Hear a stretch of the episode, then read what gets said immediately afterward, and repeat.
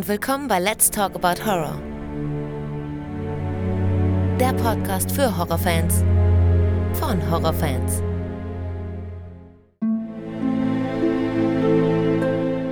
Hallo liebe Leute und willkommen zurück zu einer neuen Ausgabe. Schön, dass ihr wieder mit dabei seid und alle, die zum ersten Mal reinhören, herzlich willkommen. Und willkommen zu einem erneuten Special. Denn heute geht es nicht um einen Film und wir führen auch keinen Movie Talk. Heute geht es nämlich um Resident Evil. Wir haben uns hier entschieden, über die Spiele zu sprechen und zwar nur über die Teile 1 bis 8. Ich habe einen großen Resident Evil-Fan gefunden, der sich bereit erklärt hat, mit mir dieses Gespräch zu führen. Und zwar habe ich mit ihm schon mal gesprochen. Jetzt nach einigen Monaten reden wir wieder. Hallo Robert. Hi, lieber Alexander. Na, schön, dass du wieder mit dabei bist. Das freut mich auch, dass Ja. ich wieder dabei, dabei sein darf. Ja, ich gerne, gerne. Ja, wir haben über der Collector gesprochen. War ja auch eine sehr interessante Folge. Und jetzt ist es halt ähm, Resident Evil, so das Hauptthema. Auf die Spiele natürlich und was uns Resident Evil in gewisser Weise bedeutet. Wie sind wir damit aufgewachsen und so. Da sprechen wir einfach so um das Thema Resident Evil. Und ich glaube, dass das auch ein sehr interessantes Thema ist und auch für die Zuhörer sehr interessant sein könnte. Das sehe ich genauso. Also es ist ein vielseitiges Thema, sag Das ich das stimmt. mal so. Das stimmt. Dann frage ich dich jetzt mal direkt als allererstes.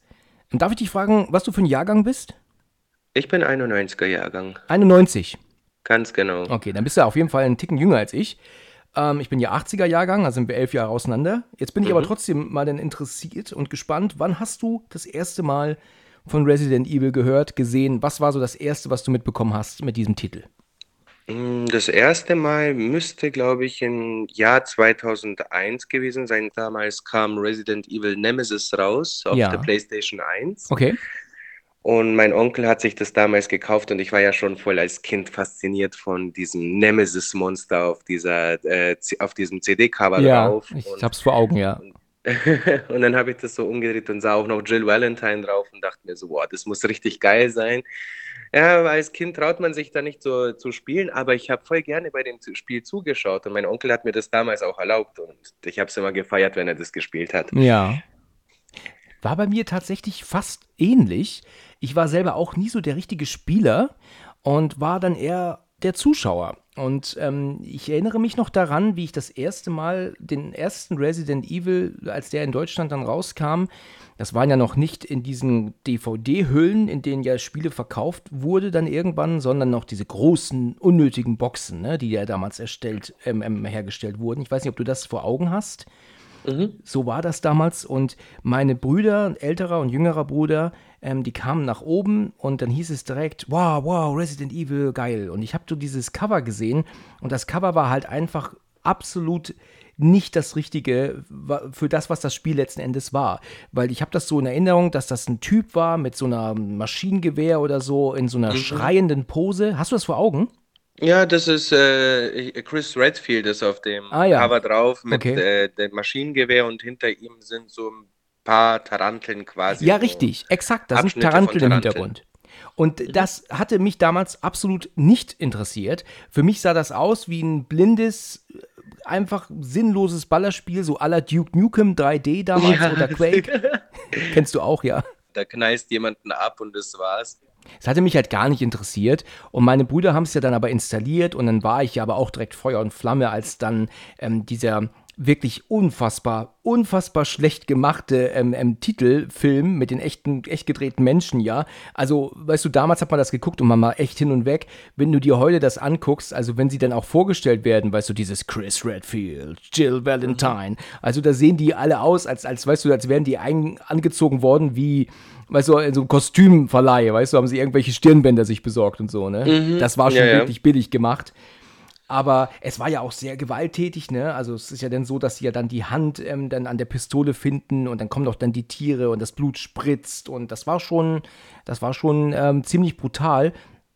Und dann rennen sie ja dann in das Haus und dann, als ja das, ich meine, zu dem Zeitpunkt, ich war, ich schätze, es war 96, ne? Diese mega geniale Grafik und diese festen Kamerawinkel à la Alone in the Dark. Kennst du das Spiel Alone in the Dark, die drei Teile Ja. von früher? Sagt mir was. Ich hab's vor Augen. Ja, von Infogrames damals. Top-Spiele. Das war das erste Mal, ich habe den ersten Teil damals, ich glaube 3 oder 94 von einem alten Freund von mir, der hat ihn mir präsentiert, den habe ich dann in Norddeutschland besucht und ähm, ja, und da, ich dachte, ich gucke nicht richtig. Ich hatte noch nie so ein unfassbar gutes Spiel gesehen wie den ersten Alone in the Dark 1 Teil. Und aufgrund dieser festen Kamerawinkel basiert ja auch dann ähm, Resident Evil andersherum. Ne? Also Resident Evil basiert auf Alone in the Dark. Und dann auch dieser tolle Soundtrack, also ich war hin und weg. Und das hat mich natürlich direkt daran erinnert, als ich dann Resident Evil gesehen habe. Und ist nicht einfach der Soundtrack des ersten Teils absolut mega ikonisch? Also sowas von unfassbar also guter Musik. Nostalgisch ist er schon geworden, sag mal. Richtig. So. Hast, du, hast du das vor Augen, beziehungsweise vor Ohren? Hörst du so den ersten, so das Lied, wenn man dann in dieser Halle ist?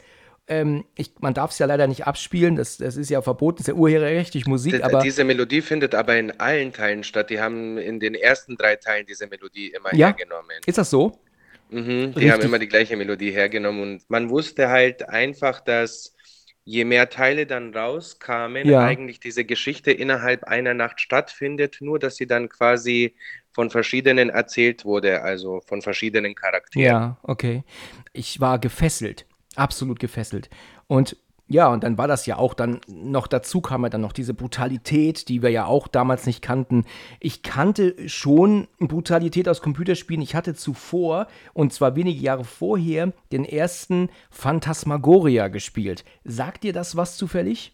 Mm, Das sagt mir nichts. Na, da bist du dann tatsächlich doch zu jung für.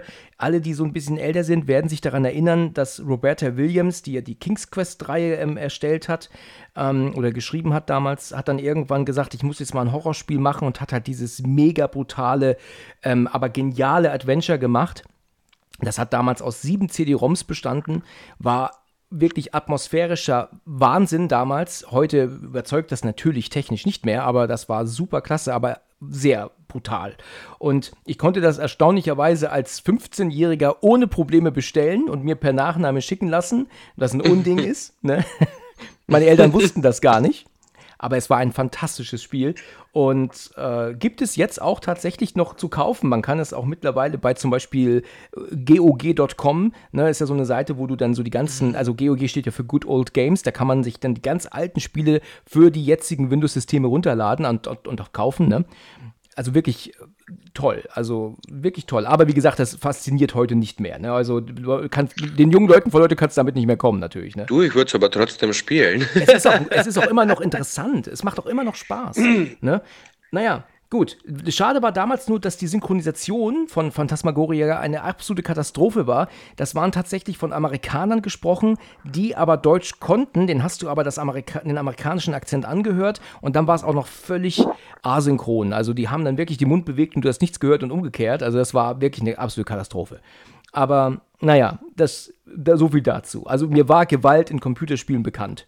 Aber ähm, dann ist es so, dass meine Brüder und ich, wir waren gefesselt. Also meine Brüder haben immer gespielt, ich selber konnte das nicht und ich habe mich damit auch nicht so befasst.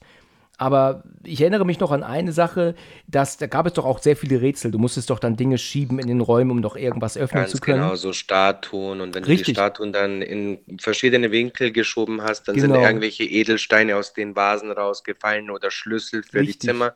Also das ganze Konzept vom Spiel war ja faszinierend. Also, Richtig. dass du Edelsteine suchen musstest, verschiedene Sch- Zimmerschlüssel, die dann diese Muster von äh, zum Beispiel Romme-Karten hatten oder Pokerkarten. Ja, Und das war schon sehr fast, also es hat mich gefesselt einfach, diese ganzen Rätsel. Es gab auch sehr schwere Rätsel, wo du zum Beispiel so Wasserwerkanlagen richten musstest, dass das alles übereinstimmt. Als Kind checkst du das natürlich nicht. ja. Aber Herausforderungen waren immer auf jeden Fall im Spiel da. Das hat mir immer gut gefallen. Und was ich auch sehr geliebt habe in den alten Spielen, ähm, heute zählt der Gruselfaktor, wird der Gruselfaktor, sage ich jetzt mal, mehr eingestuft als damals. Früher, was früher gruselig war, ist heute nicht mehr gruselig. Also es hat ein Level up bekommen, die Gruselheit. Ja. Ähm, früher war es aber der Gruselfaktor zum Beispiel, wenn du durch eine Türe gegangen bist und dann hat man diese alte Türe gesehen und diese Türe gehört, wie sie aufgeht und du wusstest nie, was hinter dieser Türe Ja, passiert. das ist immer dieser Ladebildschirm gewesen. Ne? Ganz genau. Ja, richtig. Das war klasse, ne? Das war immer diese Animation, die hat natürlich irgendwie genervt, weil das halt lange gedauert hat, aber das war also auch praktisch ikonisch, ne? Das, das ohne macht das Spiel schon fast keinen Spaß mehr irgendwie. Ja, das stimmt. Ja. Aber heutzutage ist es aber nicht mehr so. Also bei den neuen Teilen ist es einfach, du gehst durch die Türe durch und bist durch. Aber früher war wirklich diese Türe war so ein, oh Gott, was erwartet mich jetzt hier dahinter? Ja, richtig. genau. Und weißt du, auch wenn das so lange her ist, ich meine, ich habe natürlich auch immer mal wieder dann Let's Plays gesehen und, und es ist jetzt nicht so, dass ich das in den 90ern zum letzten Mal gesehen habe, aber es sind trotzdem noch so Zitate, die ich immer noch im Kopf habe. Also wenn zum Beispiel Barry am Anfang sagt, wow, what a mansion, ja, also was für ein Anwesen, ne? Oder, oder, oder wenn sie dann in, den, in das Esszimmer gehen, weißt du, direkt da zu Beginn noch und wenn er sagt, a dining room, weißt du, das, das habe ich noch immer so im Kopf. Ne? Ähm, selbst ohne ja. Englisch. Ja, selbst. genau. Selbst damals als, als Jugendlicher ohne Englisch zu können, weißt du, hatte ich diese Sätze so richtig im Kopf.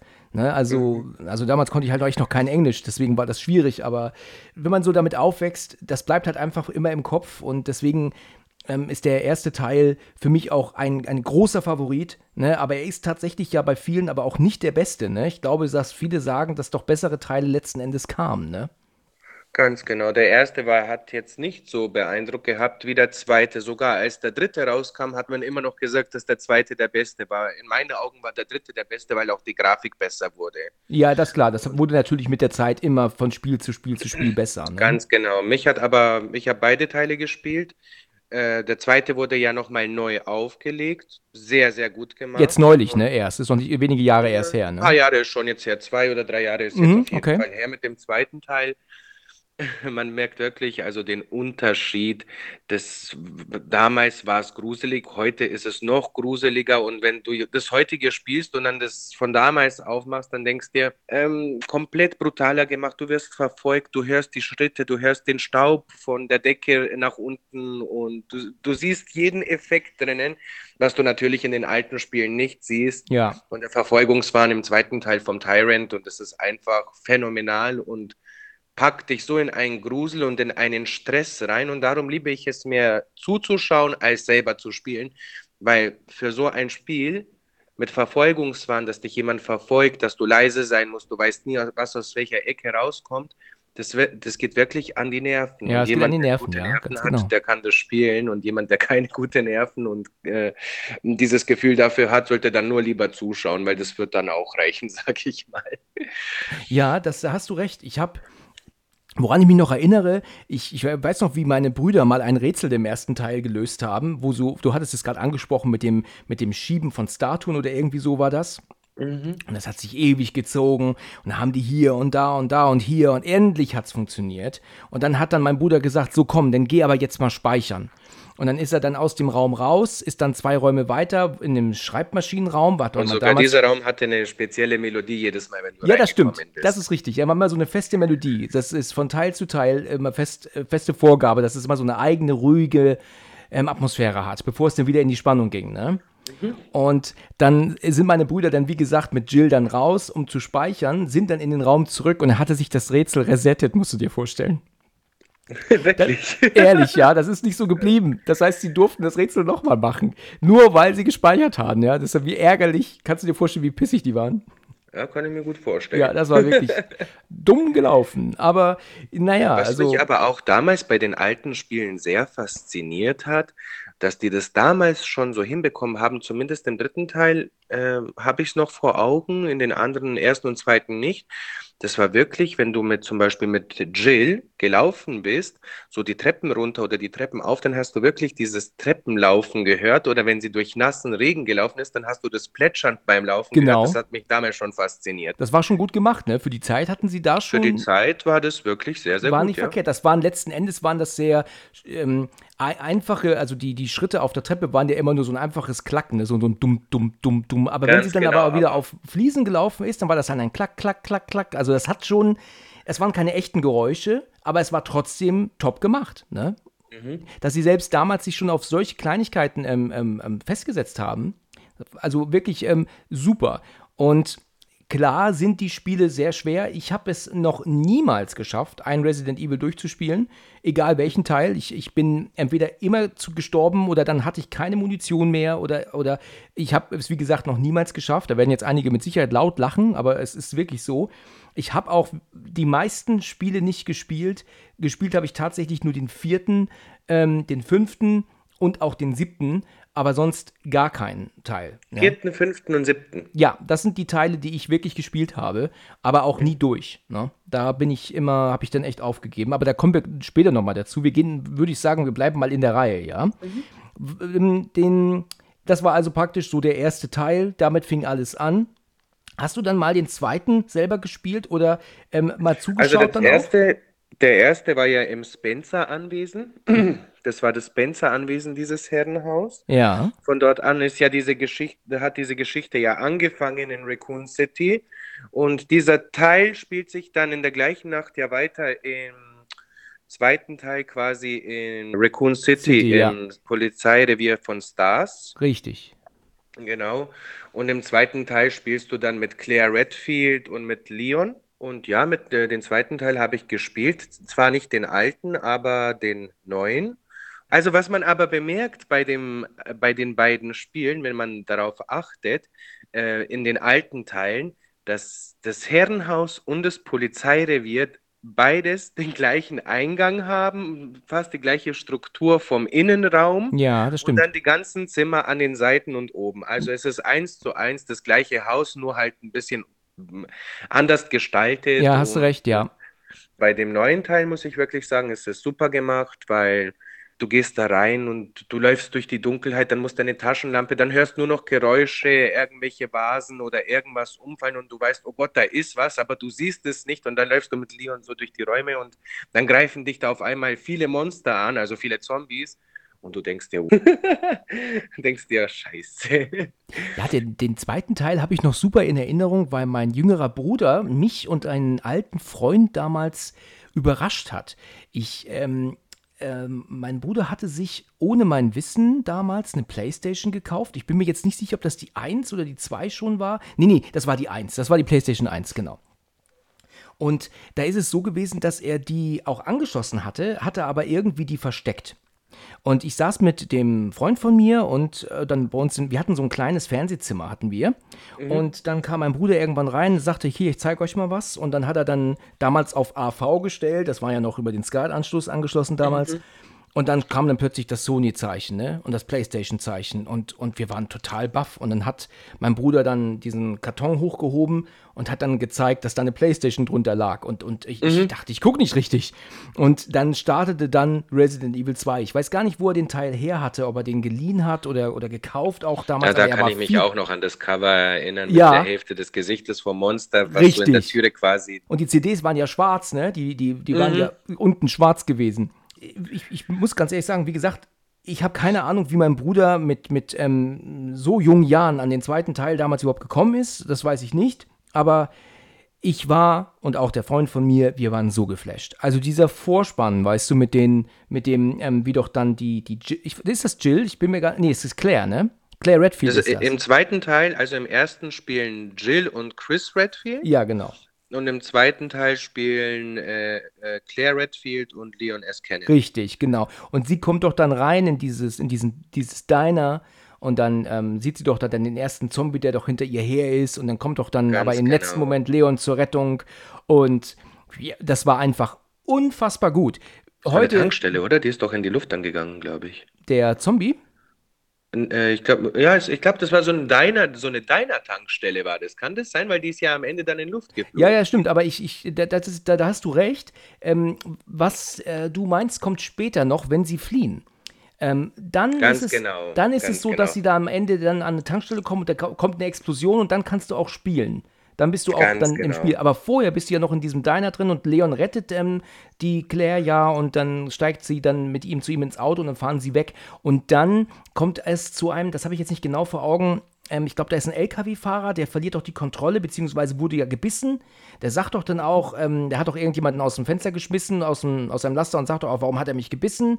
Und dann hat er sich zwischenzeitlich verwandelt. Und deswegen macht der irgendwie, verliert die Kontrolle und rast in eine Tankstelle, glaube ich. Und dann kommt es zu dieser Explosion. Ganz genau. Und Claire und Leon werden aber getrennt. Und wenn man jetzt ähm, ähm, Claire spielt, was glaube ich auch das, besser, das bessere Spiel ist sogar. Ich meine, es ist das gleiche in gewisser Weise, aber es sind ja schon so ein bisschen anders. Und War das im alten Teil genauso, dass du dir aussuchen konntest, mit wem du spielst? Ja, du konntest im zweiten, also im ersten Teil hattest du die Möglichkeit auszusuchen, ne? Im mhm. zweiten auch noch und im dritten glaube ich nicht mehr. Aber obwohl, das musst du mir sagen, weil den dritten kenne ich. Im dritten, nein, nein, da, da war nur Jill. Also da war. Okay, da haben sie das irgendwann Jill sein gelassen. Und im vierten mhm. ja auch nicht mehr. Da haben sie irgendwann gesagt, das machen sie nicht mehr. Jedenfalls war das ja sogar so, dass ja der zweite Teil sogar zwei Spiele waren. Ne? Wenn du den ja durchgespielt hast, konntest du ja noch mal eine Alternative spielen. Ne? Also, mhm. ist dir das bewusst? Ja, ja, das ist, das haben sie im neuen Teil, also wo sie ihn remastert haben, ist es ja genauso. Ah ja, okay. Mir war nur nicht klar, dass man ihn beim alten auch so spielen konnte. Darum okay. habe ich dich gefragt. Also mein Bruder hat damals den zweiten Teil dann durchgespielt und hat ja dann diese, diese Alternative gespielt und er war, hat gesagt, das war sogar noch besser als, die, als der, der, die erste Version des zweiten mhm. Teils. Also war, er war begeistert. Und ich erinnere mich auch noch daran, wie ich dann auf meinem Sessel saß. Man hat ja immer seinen eigenen Platz gehabt dort und ich saß dann auf dem einzelnen Sessel und mein Bruder auf der Couch und dann hat er dann gespielt und damals war das natürlich noch kabelgebundene Controller. Das heißt, da musste man dann leicht vorgebeugt sitzen, sonst war das Kabel zu lang, äh, zu kurz. Ne? Es war eher eine andere Zeit halt, ne? Das waren halt noch die ja. 90er und das war ein, es war aber doch trotzdem eine schöne Zeit. Und ich habe dann mit ihm. Es war die schönste Zeit, würde ich mal sagen. Es war also wirklich eine tolle Zeit, ja. Also wir sind natürlich technisch fortgeschrittener jetzt, aber es war trotzdem, also man erinnert sich gern dran zurück. Und ich bin mir sicher, dass wie wir jetzt hier so sprechen, erinnern sich viele, viele, viele dran zurück an die damalige Zeit, wie es war. Ne? Darf ich dich was fragen? Du darfst mich Wusstest du, dass man beim ersten Teil, das habe ich erst heute gelesen, bei, im ersten Teil konntest du acht verschiedene Enden haben? Das ist mir ähm, bewusst, dass es verschiedene Enden gibt, aber acht wusste ich nicht. Es gab acht verschiedene Enden und laut äh, Wikipedia und Resi der Resident Evil Seite hat es immer dann ermutigt, das Spiel nochmals zu spielen, dass man das andere Ende dann herausfindet. Das ah ja. Mhm. Schon gut gemacht. Sehr gut gemacht, ja. Super. Ähm, ja, das war der, der, der zweite Teil, war einfach äh, super klasse. Ich habe ihn, wie gesagt, selbst nie gespielt, aber ich habe ihn lange zugeschaut und es hat einfach wunderbar unterhalten. Es war traumhaft. Wenn man noch bedenkt, wir haben das sogar noch auf einem kleinen Fernseher gespielt, wir hatten da nicht mal einen großen. Das war sogar noch ein kleiner, wenn ich mich recht entsinne. Ich glaube, irgendwann wurde es dann mal ein großer. So ein riesen Monster vom Plasma-Fernseher kam dann irgendwann hin. Ja, der hat wahrscheinlich 60 Kilo gewogen wie das halt damals so war. Aber vorher war das echt so ein kleines Gerät, weißt du, der jetzt ähm, die Größe eines äh, Laptops, ne, so ungefähr musst du dir vorstellen vom Bildschirm her. So einen hatten wir auch, das war der Kinderfernseher. Ja, genau, genau wie bei uns. Genau wie bei uns. Samsung, ja. glaube ich, war der sogar, so viereckig. Ja, genau, das war noch 4 zu 3, war das noch, ne? Noch ja, 16 zu 9. Schön, ja. Gut, okay. Ja, den dritten Teil habe ich nie gespielt, aber erzähl du, was hast du, du hast es, obwohl du es gerade gesagt hast, was sind so deine Erinnerungen an den dritten Teil? Aber da hast du gar nicht gerade gesagt, ne? Du warst, das war so das erste, was du gesehen hattest von Resident Evil. Ich liebe ihn. Ich könnte ihn jeden Tag spielen. Also der dritte Teil, der hat mich ja so fasziniert. Da, das wurde dann alles nochmal ernster alles genommen und es wurde auch alles nochmal, ähm, noch mehrere Rätsel kamen rein und diese Erscheinung von äh, Nemesis. Nemesis kennen wir schon aus dem Film her, würde ich mal sagen, ist eine sehr bekannte Resident Evil-Figur. Und diese Verfolgung von Nemesis, der ist nicht jetzt wie im zweiten Teil der Tyrant gewesen, dass er dich die ganze Zeit verfolgt hatte. Er kam immer an gewisse Stellen. Und da hattest du so gute Rätsel gehabt. Und mich hat es einfach fasziniert. Zum Beispiel, ähm, du bist an einer Szene hingekommen, wo du durch einen, ich glaube, das war, das war ein Zoo oder ein botanischer Garten, um in diesen botanischen Garten reinzukommen, war da draußen wie so eine Art Diamantenuhr und zwei Diamanten haben gefehlt. Den einen hast du im Polizeirevier schon eine Stunde vorher im Spiel gefunden, wo du ihn dann erst aber eine Stunde später einsetzen kannst. Also ja. das ist alles so gut kombiniert worden. Ja. Und dann kam auch noch Carlos Oliveira zur Hilfe, zur Jill und das waren die zwei Hauptcharaktere im Spiel und es war einfach phänomenal. Diese ganzen Wasser, äh, Wasserrätsel, Stromrätsel, und der Kampf, äh, was mich am meisten in dem Spiel, was ich am meisten in dem Spiel geliebt habe, das war der Kampf, äh, wo sie dann geflohen sind von Nemesis. Sie sind dann mit dem Zug geflohen und dann irgendwann mal ist dieser Zug entgleist und der Zug ist dann nahe einer Kirche äh, angefahren und umgekippt. Und dann ist dieses Spiel in dieser Kirche weitergegangen und das war einfach diese Atmosphäre, diese Gruselatmosphäre mit dieser Kirche. Und dann wurde Jill dort vergiftet und dann musstest du mit Carlos weiterspielen und in ein Krankenhaus rein, um das Gegengift für Jill zu finden. Also dieses ganze Spiel an sich war sehr, sehr gut. Und was mir auch sehr gefallen hat in dem Spiel, das war, dass Nemesis, je mehr du ihn verletzt hast, immer mehr und mehr mutiert ist und immer stärker wurde. Also dieses Spiel ist so phänomenal gemacht für diese alte Zeit und es war auch sehr teuer damals, das Spiel. Das war sogar teurer als der erste und der zweite. Ich erinnere mich noch, dass damals, wo mein Onkel das gekauft hat, ich glaube damals wirklich 130 oder 140 Mark gekostet hat, das Spiel. Ach ja. Wow. Das war wirklich Bombe. Das ist Hammer. Das ist sehr Hammer. Das sind ja Preise, die hast du ja heute nicht mal. Na, das war also wirklich ein tolles Spiel. Ich freue mich, falls PlayStation 5 äh, die Rechte kauft, dass es die alten Spiele wieder aufnehmen kann, hole ich mir sofort wieder Resident Evil 3 und zock das einmal durch. Ja, also. okay, okay. Ja, ich äh, habe damals den dritten Teil zwar auch mitbekommen und ich weiß auch, dass mein Bruder den gespielt hat, aber ich bin mir nicht mehr so ganz sicher, was da so vorgefallen ist. Ich glaube, da war ich dann ich bin mir nicht sicher, ob ich da dann eher in der Ausbildung war und deswegen ähm, dann, dann wirklich nicht mehr nach der Schule zu Hause, wie es vorher der das Fall war. Das ist der Abschluss von Raccoon City gewesen, quasi Ja, in dem okay. Spiel. Das ist der Teil, wo am Ende einfach Jill und Carlos äh, von Nemesis fliehen mussten. Und dann kam der letzte Helikopter zur Hilfe, hat beide abgeholt und in dem Moment, wo sie aus der Stadt rausgeflogen sind, ist ganz Raccoon City in die Luft gegangen. Ja, genau.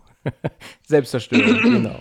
Ähm, der dritte wurde ja nochmal remastert Genau, und der war gut und schlecht. okay. Das ist wie wenn du einen Film nochmal nachmachst und dann klaust du ihm eine gewisse Szene, dann verliert dieser Film seinen Wert. Ja, Und in diesem Fall war es halt wirklich der Kampf in der Kirche. Die Kirche, was eigentlich am fessel fesselndsten im Spiel drinnen war für mich, in meiner alten Erinnerung, wurde aus der, aus dem Spiel komplett rausgenommen. Und das fand ich sehr, sehr schade. Zwar haben Fans, wie ich weiß, das hat nicht Capcom selbst und auch nicht Resident Evil selbst das Spiel gemacht. Es haben gewisse Fans gemacht, äh, was von äh, Resident Evil die Erlaubnis bekommen haben, den dritten Teil nochmal zu remastern. Sie haben ihn sehr gut remastert, aber wie gesagt, einige, Sache, einige Sachen fehlen und das hat mir sehr wehgetan. Und die sind, fehlen wirklich oder hast du die halt einfach nur irgendwie übersprungen eventuell? Nein, die kannst du nicht überspringen. Es, es findet der Kampf vor, äh, vor dieser Kirche statt, aber du gehst niemals in die Kirche rein. Okay. Und das Ah. ist schon äh, in den alten Spielen richtig krass gewesen, weil da bist du in die Kirche reingekommen und dann waren diese Taranteln überall dort, was dich angegriffen haben, so riesen äh, mutierte Taranteln. Ja. Und es hat einfach gefehlt und es war einfach Nostalgie in dem Zeitpunkt. Und ich war dann schon sehr traurig, wo die wurde dann von Nemesis irgendwie komplett vergiftet. Und dann ging es direkt weiter mit äh, dem Krankenhaus und das fand ich sehr schade. Ah ja, okay. Ja gut, da kann ich nichts zu sagen. Das ähm, eventuell hat mein Bruder da auch noch die Erinnerung dran, weil ich weiß, dass er ihn gespielt hat. Ich habe ihn ja verpasst, aber ja, gut. Das ist schade, ne? Also wenn dann ein Remake gemacht wird und dann was ausgelassen wird, ist natürlich schon schade. Genau. Zum vierten Teil, das war ja ein Hype. Richtig. Der vierte Teil, das war, glaube ich, jetzt der, den mein Bruder dann nicht mehr gespielt hat. Er hat, äh, irgendwie ist der, glaube ich, an ihm vorbeigegangen. Ich bin mir zumindest nicht ganz sicher, aber ich glaube, so war es. Da war ich dann derjenige, der Feuer und Flamme war.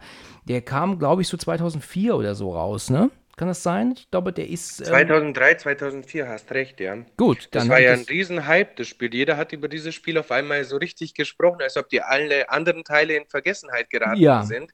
Er war ja auch erstmals ein bisschen anders. Ne? Er war ja jetzt ähm, grafisch natürlich sehr viel besser geworden. Wir hatten auch jetzt nicht mehr die statischen ähm, Kamerawinkel, sondern jetzt die, die äh, man, was sagt man dazu? Ist das Ego, ne? Ego-Perspektive? Oder ist das, ähm, Die Ego-Perspektive, genau. ist nicht Ego aus deinen ei- eigenen Augen heraus? Du hattest die Perspektive, äh, du hast den Oberkörper nur gesehen. Okay. Und das fand ich äh, äh, eine sehr tolle Sache. Das hat mir gut gefallen, dass das so jetzt war. Ja, und dann habe ich dieses Spiel irgendwie gekauft, aber auch für wenig Geld. Ich glaube, das war sogar auch schon wahrscheinlich ein paar Monate mittlerweile auf dem Markt. Dann habe ich das dann installiert und dann habe ich dann angefangen und ich war einfach begeistert. Ich erinnere mich noch daran, wie ich das erste Mal die Shotgun abgefeuert habe. Das weiß ich noch. Mein Bruder war sogar da und dann habe ich dann, kam ich auch mit der Lenkung und Steuerung noch nicht so ganz klar, weil es ja auch auf dem PC gespielt war. Es war ja ursprünglich, ist ja portiert worden, ne? Das heißt, es war ja ursprünglich, glaube ich, für den Gamecube, ne? Das war für GameCube, genau, und dann kam es für PC und PlayStation raus. Ja. Und bei PC war leider das Problem, und das war eigentlich, ist das ein Unding, ne? Die haben das nicht so richtig portiert, weil die, die Begriffe oder die, die ähm, Kommandos, die manchmal gegeben worden sind, um ganz schnell auszuweichen oder sowas, die haben die nicht ähm, verändert für die damalige erste PC-Version. das heißt, dann hat dann also plötzlich SSS geblinkt oder, oder grün, grün, grün, was auch immer das war. Ne? Und das sind aber Tasten, die du gar nicht hast auf der Tastatur. Und weißt du, weil das nämlich über den Game Controller nämlich noch immer ging. Und dann denkt man sich natürlich auch, da wirst du ja richtig verarscht, wenn das Ding sagt, du sollst jetzt ganz schnell die, die, die Pfeiltaste oder die Kastentaste drücken, was auch immer es war. Ich kenne mich jetzt mit dem Gamecube nicht aus. Und dann mhm. stehst du aber vor der Tastatur und denkst, sag mal, was, was wollen die von mir? Und das war natürlich ja. ähm, billig. Das war natürlich ein, ein Blamabel, war das. Aber das habe ich immer auch gehasst, wenn du schon bei diesen Tastenkombinationen bist. Ich bin da jedes Mal überfordert bei solchen Spielen. Ja, ich wirklich, auch. Wo du dann so Tasten drücken musst, Viereck, Dreieck, äh, Kreis, dies, Irgendwann das. hast also du es bei der Playstation gewusst, ne? Man wusste automatisch, wo was war. Und dann ich weiß es heute noch nicht.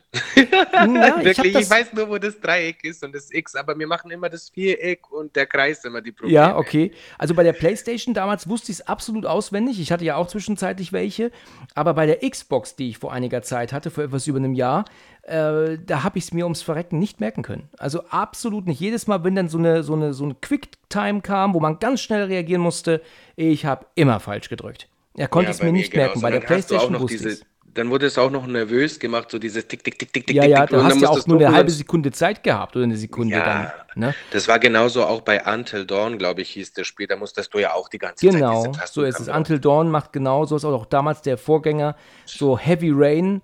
Ganz genau. Das war ja auch ein mega, mega geiles Spiel. Also ich habe selten so ein geiles Spiel gespielt wie Heavy Rain ein, ist ja ein Film, den du eigentlich spielst, aber unfassbar gut. Mein Bruder hat es auch gespielt, hat auch später gesagt, er muss die letzten Kapitel nochmal spielen, weil alle tot waren am Ende bei ihm. War, ging mir auch so. ja, bei mir waren auch alle tot. Ähm, es, es war unfassbar gut. Also, absolut. Ähm, ja, ähm, da gibt es auch noch so ein neues, ne, das so ähnlich heißt, ne? Das heißt irgendwie Direct 9 oder irgendwie sowas. Das hat mein Bruder uns mal gezeigt. Ähm, bin mir gerade nicht ganz sicher, wie das heißt. Das äh, war aber auch so auf diese Weise gemacht und war auch das erste seit langer Zeit, das mich mal wieder so geflasht hatte. Mega tolles Spiel auch. Ähm, mhm. Damals war es aber bei Resident Evil 4 dann so, dass ich mich so geärgert habe, weil ich ja nicht wusste, was ich jetzt drücken sollte. Und es gibt ja dann diese Szene noch relativ zu Anfang, das ist, glaube ich, vielleicht erst eine halbe Stunde im Spiel, wenn die ähm, ganzen, das sind ja keine Zombies, ne, aber die Dorfbewohner dann die, die, diesen großen, runden Felsen auf dich stürzen und du, du rennst davon genau. weg und dann musst du im letzten Moment zur Seite springen und ich bin halt immer überrollt worden, weil ich ja nicht wusste, was ich drücken sollte. Und ich glaube, nur durch reinen Zufall habe ich dann irgendwann herausgefunden, welche Tasten es waren aber es stand auch nicht im Booklet und Internet konntest du auch zu dem Zeitpunkt noch vergessen. Ne? Heute findest du Ganz ja alles. Genau. Aber damals war das nicht so leicht herauszufinden. Erstens das und ähm, erstens das, da hast du vollkommen recht, da gebe ich dir jetzt auch vollkommen recht. Und da war auch das erste Mal bei Resident Evil im Spiel, dass du jetzt einen Stressfaktor hattest, so einen richtigen. Du musstest Stimmt. auf einmal ausweichen, du musstest dies und das machen. Zwar musstest du das in den alten Teilen auch machen, aber jetzt war es noch ein Stück besser gemacht und noch ein Stück weiter gemacht. Was ich aber nicht so ganz verstanden habe, dieses Prinzip vom Konzept, was sich Resident Evil dabei gedacht hat, es war wie so ein Zeitsprung in eine andere Zeit, finde ich, das Spiel. Hast du das auch so gesehen? Im Vergleich zu den anderen Spielen? Ganz genau. Es hat irgendwie so ein bisschen mittelalterlicher ausgeschaut und auch die Bösewichte waren eher, sahen aus wie so Vampire in einer ja. Burg und alles. Aber es sollte ja schon in der Gegenwart stattfinden, ne?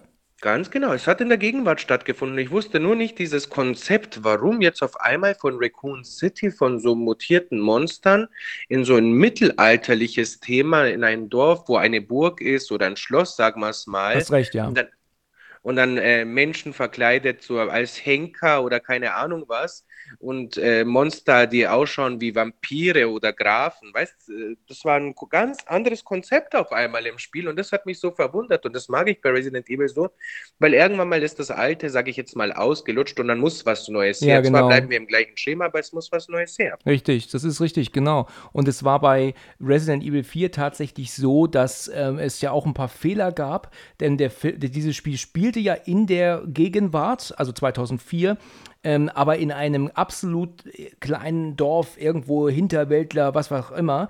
Und deswegen, ähm, wie du gesagt hast, Stimmt, du, du hast total recht, ne? Das sind keine normalen Häuser gewesen, das waren alles Hütten und so. Es wirkt schon so, als echt, hätte es echt gespielt in vor 100 Jahren, ne? Als ob es in Transsilvanien gespielt hätte. Weißt du, Ja, was ich du hast meine? recht, ja. Es gab so ein paar Fehler, das habe ich mal ähm, gesehen in, in einem YouTube-Video. Äh, da sind die so eingegangen, dass er ja immer noch Pesetas einsammelt, ne? Oder Pesos, was ist? Pese- Pesetas, ja, ganz genau. Genau, also, obwohl es schon Euro Händler. gab, ne, zu dem Mhm. Zeitpunkt in Spanien. Ähm, machte also tatsächlich nicht Sinn. Auf der einen Seite sagen sie, nee, nee, das ist Gegenwart, aber dann, dann sammelt er Pesetas ein und keine Euros. Und, Und da findet auch, man auch das erste Mal den äh, äh, Händler im Spiel. Ja, genau. Den Merchant, ne? Merchant. Ganz genau. Weiß ich noch, dass ich damals in einem, in einem YouTube-Video das kommentiert habe und ich habe den aber ähm, Salesman genannt, weil der ja einfach Verkäu ist ja ein Verkäufer, ne? Der, der hat ja alles verkauft. Genau, was- und ich wusste halt nicht, so wie ich ihn auf Englisch benennen soll, deswegen habe ich Salesman geschrieben und dann haben die aber die ganzen anderen Kommentierenden nicht gewusst, wovon ich rede. Hä, who's the fucking Salesman und sowas kam dann. Hä, Salesman? aber weißt du, die haben auch nicht, sind auch nicht in der Lage gewesen, den Kopf anzustellen, anzuschalten, weißt du, und zu sagen, wer, wer kann denn der Salesman sein in Resident Evil 4? Wer ist denn der Verkäufer? Ne? Aber, aber, aber so eingefahren und irgendwann hat irgendjemand dann geschrieben, ähm, he means the merchant. Und dann haben wir gesagt, ah, weißt du, aber ich meine, Ja, auf die Idee hätte man auch vorher kommen können. das weiß ich noch.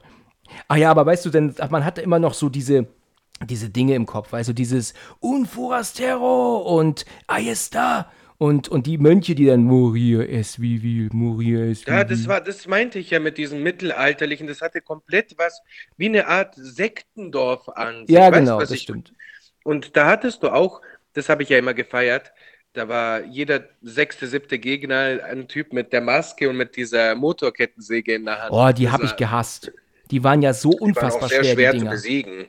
Sehr schwer. Also diese, wenn dann so einer mit der Kettensäge unterwegs war und der dann, äh, ähm, weißt du, der mit dem, mit dem, äh, hat auch einen, einen Sack auf dem Kopf gehabt, der hat ja unfassbar viel Munition verbraucht. Also Darf ich dich fragen, auf welcher Stufe du das Spiel gespielt hast? leicht, immer leicht. Ich habe das Ich niemals auf, auf. Du auch, okay. Ich wollte mir den Stress nicht antun und du hast, weißt du, was der Unterschied jetzt in diesem Spiel ist? Das, der Unterschied ist, früher bist du in Raccoon City mit einer Jill rumgelaufen, die hatte eine vollgeladene Magnum. Du schießt mit der Magnum und schießt den Kopf ab, weißt du, was ich meine? Ja, Und jetzt bist du aber in einem Dorf, jetzt redet man nicht vom Dorf, aber diese Mönche, von da, was du redest, der eine trägt ein Schild, du musst erstmal das Schild komplett zerstören, damit du ihn angreifen kannst. Ja, Oder die ja. anderen Gegner haben dann Helme auf, du musst dann irgendwo hinschießen. Erinnerst du dich zu, bist du zu dieser Szene gekommen? Du hast gesagt, du hast den vierten nicht zu Ende gespielt, richtig, ja. Aber immer kurz vor dem Ende, glaube ich, war Schluss. oder? Erinnerst du dich noch an diese Szene, wo du diese Mauer entlang laufen musstest und dann haben die mit äh, äh, Feuerpfeil und Bogen auf dich geschossen? Mit Sicherheit. Ich habe das nicht genau vor Augen, aber ich glaube schon, dass ich äh, das gespielt habe, ja. Oh, ich dachte mir immer so, Gott im Himmel. Also das war komplett dann anders wie den an anderen Teilen. Das ist alles, das hat ein zehnfaches Upgrade auf einmal das Spiel bekommen. Mhm. Und das war einfach phänomenal. Es war wirklich Das- gut. Es gibt so ein paar Szenen in dem Spiel, die würde ich immer wieder spielen. Ähm, äh, eine meiner absoluten Lieblingsszenen ist ja dann später in diesem riesigen, riesigen Schloss, wo ja Salazar dann drin wohnt, dieser kleine Gnome, ne? Und ähm, ich glaube, er so hieß er. Und da gab es dann doch aber auch wirklich unfassbar schöne Locations, also die Räume und wie die dann alle aussahen. Das war wirklich so toll gezeichnete äh, Räume. War toll gemacht. Und dann gab es doch so Situationen, wo doch dann Ashley, so heißt ja das Mädchen, ne, der, der, der, also die Präsidententochter, die doch dann immer wieder von den Mönchen auf die Schulter genommen wurde und du musstest dann mit einem Scharfschützengewehr, aber dann die, die, dav- davon abhalten, dass sie dann durch diesen Raum gehen, weißt du? Und dann Ganz genau, wenn, weil wenn sie nämlich verschwindet, dann äh, War hast vorbei. du quasi deine Mission verloren. Richtig. Also Es war einfach so, ist eigentlich ganz lustig, ne? Weil letzten Endes verlierst du sie so auch ab und zu im Spiel, aber das steht dann Aber im ich hatte Drehbuch. Dann ist das okay, war so ne? furchtbar aufgeregt. es war, es war wirklich unfassbar gut. Da waren so tolle Szenen. Mich hat es nur immer wahnsinnig gemacht, wenn man an so Endgegner kam, die doch dann so alle Stunde mal kamen, weißt du, so, die dann wirklich echt schwerer wurden. Ähm, da bin ich immer Da unfassbar ja nervös geworden. Troll. Erinnerst du dich noch an den Troll? Ja, ja, klar. Natürlich. Da muss jemand Zwei der oder Ringe drei denken. sogar waren im Spiel drinnen. Also das war ja schon was Heftiges auf einmal. Du kämpfst gegen einen riesen Troll, als ob du auf einmal bei Harry Potter drinnen bist. Ja, das stimmt, ja. Oder bei Herr der Ringe halt, ne? Herr Ähm, der Ringe, ja, ganz Ja, das genau. war, da habe ich mir immer leicht gemacht. Also, wenn ich echt so Endgegner hatte, oder da gibt es ja auch diesen Lord Sattler, heißt er doch, ne? Ähm, So nennen sie ihn. Und der, wenn du den Endkampf mit ihm hast, dann ist es so, dass der ja irgendwann seinen Körper verliert und dann, und dann baumelt er, dann, also er hangelt sich doch dann über dir immer so hin und her und her und hin, weißt du? Und dann hat er dann äh, nur Arme und aus Kopf besteht er dann und ich glaube aus, aus Gerippe, ich hab's nicht genau vor Augen. Und das war mir einfach viel zu viel Stress. Das konnte ich nicht ähm, zehn Minuten um den herumrennen und immer auf den schießen. Und das habe ich mir damals immer sehr einfach gemacht, habe mir die Bazooka oder die Panzerfaust einfach besorgt, die ich mir dann reingelegt habe in mein Inventar. Und wenn es dann soweit war, dass er jetzt, dass der Kampf be begann, ne, dann habe ich ähm, gleich die Bazooka auf die Schulter genommen und ihn mit einem Mal g- niedergemacht. Also da war der auch direkt tot. Ne? natürlich habe ich da die Bazooka, ich habe viel Platz verbraucht und natürlich ähm, war das auch, ähm, ja, auch, auch natürlich Munition, die man auch für was anderes hätte gebraucht dann später. Aber ich, ich konnte das nicht. Also da war ich einfach, bin ich nicht der Spieler für, dass ich mich dann da zehn Minuten hochkonzentriert ähm, äh, um einen Gegner herum äh, schlawenzeln muss, weißt du, und dem dann auf irgendein ganz kleines Ziel ballern muss, ja. Da habe ich mir das immer so leicht gemacht. Und hier bek- bekommen wir auch äh, wieder die, eine neue Person im Spiel, die damals auch komplett äh, unbekannt war. Äh, hier treffen wir ja auch das erste Mal auf Ada Wong, Genau. die wirklich eigentlich erstens komplett sexy ist. Sie ist wirklich ein- eine sexy Frau, die sowas auf Lager hat, äh, so zu kämpfen. Und weißt du, was aber das Krasse ist? Bin gespannt. Ada Wong hatte ihren ersten Auftritt bei Resident Evil 4. Aber Ja. im Remake vom zweiten Teil kam sie, äh, äh, konnt, äh, äh, musstest du äh, irgendwann mal in Mitte des Spieles mit ihr spielen. Beim Stimmt, Remake. du hast sie übernommen, ne? Genauso wie die äh, Ashley auch. Die hast du auch kurz gespielt, ne? Ganz genau. Und ähm, das war einfach phänomenal, warum jetzt äh, auf einmal, als auch der zweite Teil, ich gehe nur kurz zurück dorthin, äh, beim zweiten Teil, im alten Teil kam nie was von Ada vor und jetzt aber im zweiten Teil, beim Remastered, spielst du auf einmal mit der Ada. Also wurde sie komplett als neue Figur eingestuft, äh, als ein Hauptcharakter und sie ist wirklich super. Auch ihre Geschichte dahinter ist super.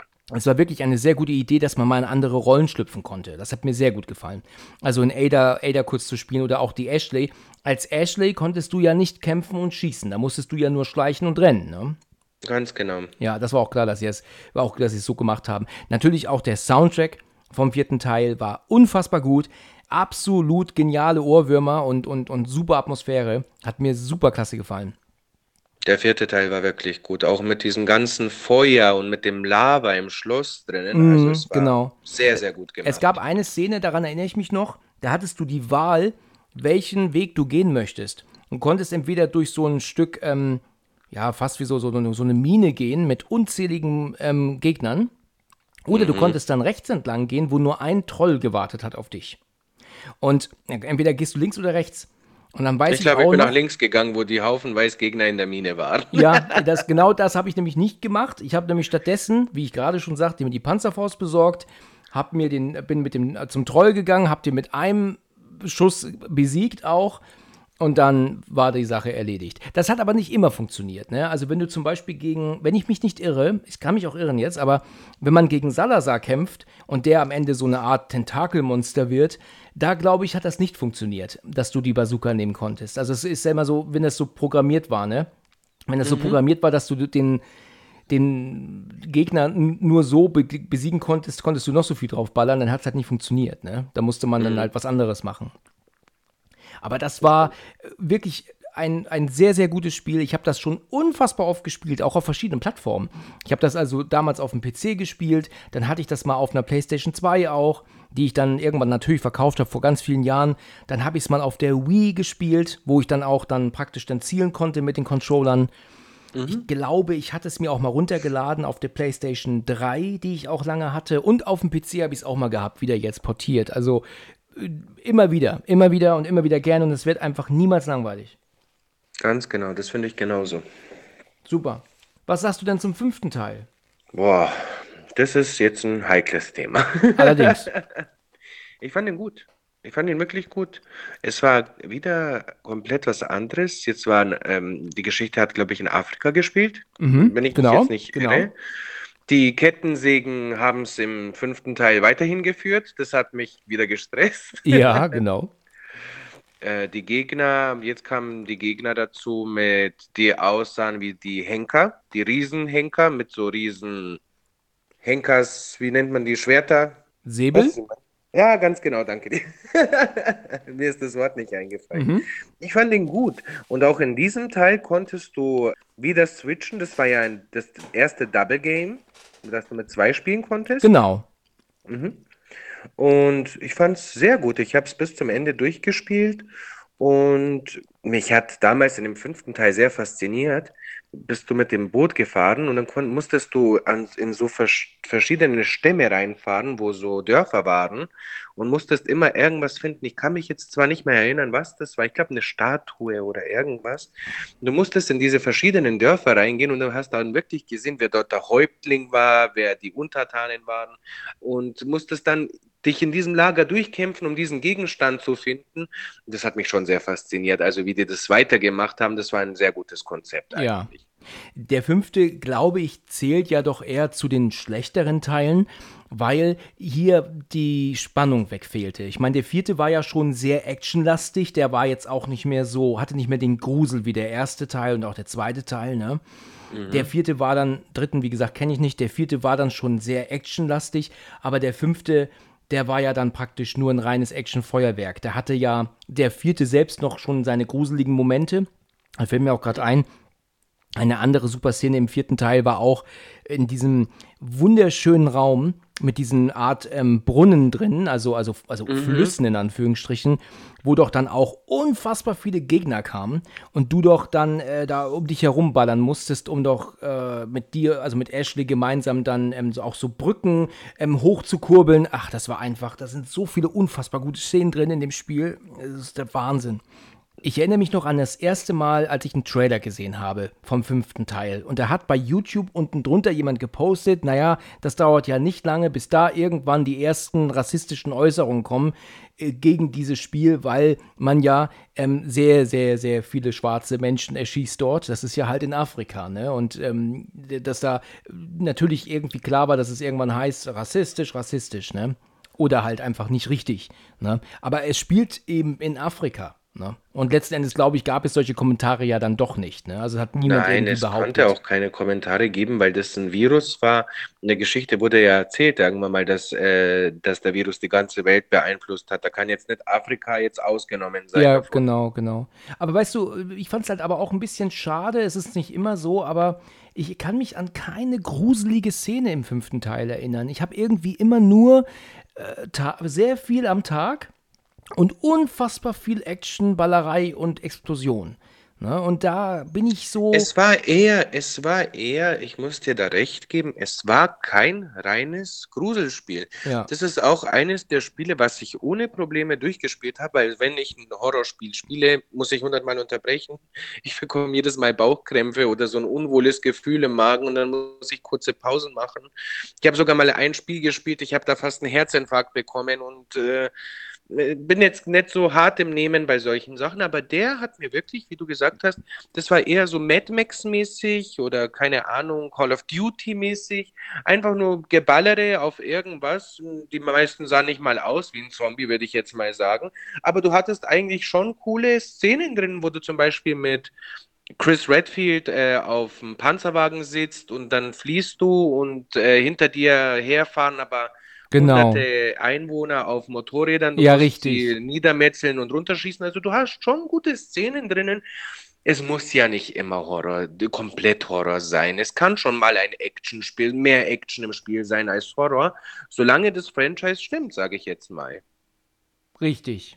Ich fand zum Beispiel, nimm mal jetzt ganz kurz ausgenommen jetzt Resident Evil. Zum Beispiel, ähm, wenn man jetzt einen Film hernimmt, wie Insidious, jeder sagt, der dritte ist anders wie der erste und zweite. Natürlich, wenn man immer wieder das Gleiche macht, wird es irgendwann mal langweilig. Ab und zu muss irgendwas dazwischen, was von den anderen abschneidet, damit später wieder interessanter wird. Das mhm. ist meine Meinung. Du hast, du hast recht, ja. Klingt interessant. Also ich habe. Der fünfte ist anders. Das ist einfach, wie ist es ist es ein Horrorspiel? Es ist zwar nicht so vom Faktor gruselig. Du hast halt in diesem Spiel mehr Action und mehr stressige äh, Erfahrungen im Spiel machen müssen. Zum Beispiel diese Henker zu besiegen. Das war schon immer eine große Herausforderung. Und dann auf einmal greifen dich aber zwei oder drei von denen an und dann hast du diesen Stress im Spiel. Es ist wiederum anders als in den anderen Spielen. Klar, aber es bleibt trotzdem ein Resident Evil-Spiel im Konzept drinnen, zwar auf eine andere Art. Du hattest aber trotzdem diesen Gruselfaktor. Zum Beispiel, du bist auf der See draufgefahren mit deinem Schlauchboot und du wusstest trotzdem, dass unter dir ein Monster ist, das dich jederzeit angreifen kann. Also du hattest schon deinen Gruselfaktor da drin. Zwar nicht so groß, aber er war dabei. Und das hat ja. mir gelangt. Er hat halt sehr, sehr viel Stresshormone ausgeschüttet, ne? sagen wir mal so. Ganz genau, Adrenalin und Stress. Du hattest trotzdem leicht diesen äh, Gruselfaktor drin. Der wurde nicht, an ihm wurde nicht gespart. Ja. Aber sehr gut. Ich fand ihn sehr gut. Auch der Endkampf mit dem Gegner in diesem Lava-Bereich, wo dich dann der Helikopter abholt, ja. das war auch sehr, sehr gut. Also, ja. Das ist das erste Spiel gewesen, das ich damals mit einem alten Kollegen auch im ähm, also online gespielt habe. Da habe ich dann, glaube ich, ich glaube, die, wie heißt seine, seine Begleitung? das weiß ich nicht mehr. Ich fand ah. aber, sie sah immer ein bisschen aus wie Rihanna. Die hatte ja, das, das stimmt, das stimmt. Und ich habe sie Zopf gespielt. Und dieses mulattige Game. Er, er, hat dann das, ähm, er hat dann Chris gespielt und dann ist es so gewesen, dass ja, über PlayStation waren wir dann verbunden miteinander. Ich habe keine Ahnung mehr, wie wir das gemacht haben. Und ich habe mir damals sogar auch die Mühe gemacht, vieles dazu zu kaufen. Ich habe mir extra so eine, so eine Art Tastaturpad gekauft, den du dann so oben auf den, auf den ähm, Controller noch klemmen konntest. Wenn man dann halt was eingegeben hat oder gechattet hat, auch dann so beim Spielen. Das war wirklich gut. Und dann habe ich mir auch dann äh, sogar eine, ähm, so ein Headset geholt, das man auch verbinden konnte mit der PlayStation. Dann konnte ich dann mit Benny, hieß er dann auch sprechen währenddessen. Hat er mir gesagt, schieß dahin, guck nach links links und was also. Das war wirklich cool. Es war irgendwann war es dann, weil wir halt oft gestorben sind, dann auch langweilig, weil wir einfach nicht weiterkamen. Aber es war eine, eine Erfahrung. Aber auch da, das ist das, was du gerade erwähnt hattest, haben wir dann zum Beispiel diese Szene gespielt, wo ähm, der eine ist so am Maschinengewehr und der andere ist mit seinem, also an so einem, ähm, so einem Teil, weißt du, also auf dem Wagen montiertes mhm. Gewehr. Mhm. Oh, wie heißen die? Minigun, sagt man, glaube ich, oder? Minigun, ja. Ja, genau. Und, und ich war dann aber an einem Maschinengewehr und dann sind die dann mit den Motorrädern nachgefahren und mit Autos. Das war toll gemacht, das war wirklich super gemacht.